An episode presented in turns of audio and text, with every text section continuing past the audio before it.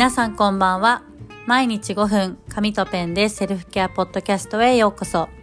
このチャンネルは都内で働く20代 OL のりんたろうが紙とペンで自分を大切にをモットーに社会人からの自己分析、セルフケアについてゆるくお話ししています。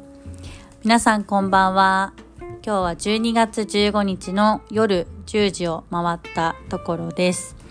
私はですね今日は一日、まあ、リモートワークで仕事だったんですけれども朝起きてなんかモヤモヤするなって思ってこうなんかこう机につくんですけどなんか仕事に取り掛かりたくないみたいな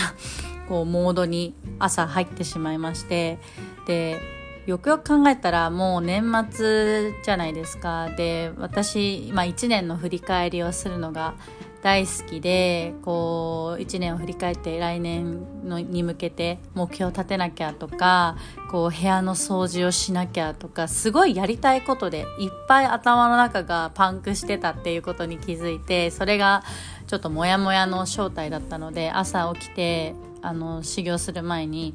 年末年始にやりたいことのリストを張り切って作りました。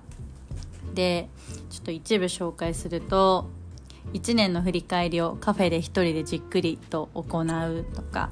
えー、自己分析をさらに進めるだとか部屋を掃除するまず物を減らすときめくものだけを残すとかあとは、えー、鬼滅の漫画を全巻読むとか、えーお世話になった方々へ感謝を伝えるとかちょっとまあもっと本当は20個以上あるんですけどやりたいことをいっぱい書いてあのワクワクした気持ちで今日朝修行できました。ちょっと紙とペンはこんな使い方もできるのでちょっと皆さん是非やってみてください。はい。ちょっと余談はそんなところにして今日のテーマいきたいと思います、えー、いつまでも夢を叶える大人でいたいというテーマでお話をします。でなんで今日はこのテーマでお話ししようかと思います。思います。あ？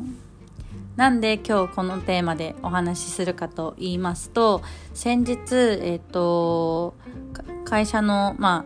あ、ある方の、まあ送えー、送迎会がありましてそこのそこで本当にこう夢を持ってこうまっすぐ向かっている大人っていくつになってもかっこいいなって本当に心の底から思ってあ私もこうなりたいなって思ったのでこのテーマでお話をしたいと思います。でその飲み会は、えっと、私のまあ元上司とあと別の部署の、えっと、役職がついた少し上の方の、まあ、お二人とあとはえーと、私のよく知っているチームの方々が、えー、来ていたんですけれどもその元上司とその今回、まあ、送迎される辞められる方は40代前半なんですね。でお二人とも本当になんかすごくこう遊びも全力だし仕事も全力だし家族も大切にしてるしっていう本当に何て言うかやりたいことを全部やってるっていう感じの方なんですよ。で私の元上司はすごくあの頭の切れる方でロジカルでこう仕事中はめちゃめちゃ怖いんですけど飲み会の時はもう人一倍はっちゃけて カラオケも朝3時まで行っちゃうみたいな方なんですね。でその方がその私の元上司本当に尊敬してるんですけれどもその飲み会でその40歳になったら、まあ、独立したいってずっと考えてたっておっしゃってたんですよ。で私はもうさすがだなと思ってあのー、やっぱりこう人生にこうキラキラしてる人ってやっぱりこう人生でどういうことを成し遂げたいかとか何歳になったらこういうことをしてるみたいなこう自分の人生のマイルストーンっていうのをしっかりと決めてその通りにこう実現をしてってるっていうのがこう、まあ、そういうのを本当に体現されていってすごく本当にかっこいいなって思ったんですね。でもう一人のその今回辞められた方もあの本当にずっと自分は夢があったってはっきりとおっしゃっていてでただ転職するのは今の、まあ、環境ではその夢は果たせないから、まあ、40代で結構あの転職するにはこう男性もリスクがある年代だけどもうここの場所ではないなって思って転職を決めたっておっしゃっていていやちょっと私まだまだですねって 当たり前なんですけど本当に思いました。というのも私って本当に、まあ、今20代前半、まあ、中盤に差し掛かるところなんですけれども本当にこう1年前の自分ってこう23歳なのに私には何も可能性がないって本当に決めつけてたんですよ。で毎日仕事にはモヤモヤしてるし他人と比べて、まあ、落ち込んで自己肯定感全くないし本当に毎日仕事終わりは、まあ、ビール飲んで YouTube 見て寝るみたいな 本当に無気力状態っていう感じででなんかちょっと先輩と飲みに行ってはなんか愚痴を言ったりとかただなんか飲み歩いてるっていう本当になんか堕落してたんですよ。でただこういう40歳とか、まあ、本当に上の方世代でそうやってキラキラしている大人を見るとやっぱりまあ私も何かできるんじゃないかとかこうもっと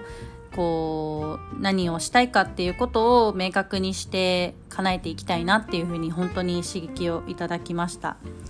でやっぱりその夢を叶えるためには当たり前ですけれどもその叶える先の夢を見つける必要がありますよね。で私も夢って何にも何にもっていうと 大げさですけれども本当に曖昧に例えば何かこう海外に住んで働きたいとかこうけ何だったかなまあでもそ今出てこないぐらい夢が曖昧だったんですよ。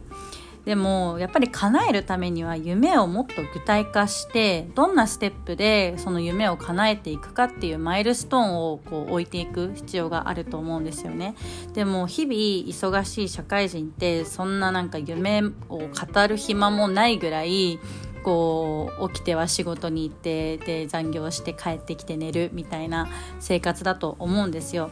で私も本当にそうだったのででも1年間こう紙とペンで毎日自分に向き合い続けた結果、まあ、こうやって夢を見つけてポッドキャストで配信をしてるっていう結果がまああるんですよねもちろんまだその夢の道半ばではあるんですけれどもだからこう私にできることってこう日々忙しい社会人がこう自分自身をこう認めて自分だけの夢とか人生にこうワクワクドキドキを見つけるサポートができるんじゃないかなっていうふうに思っています。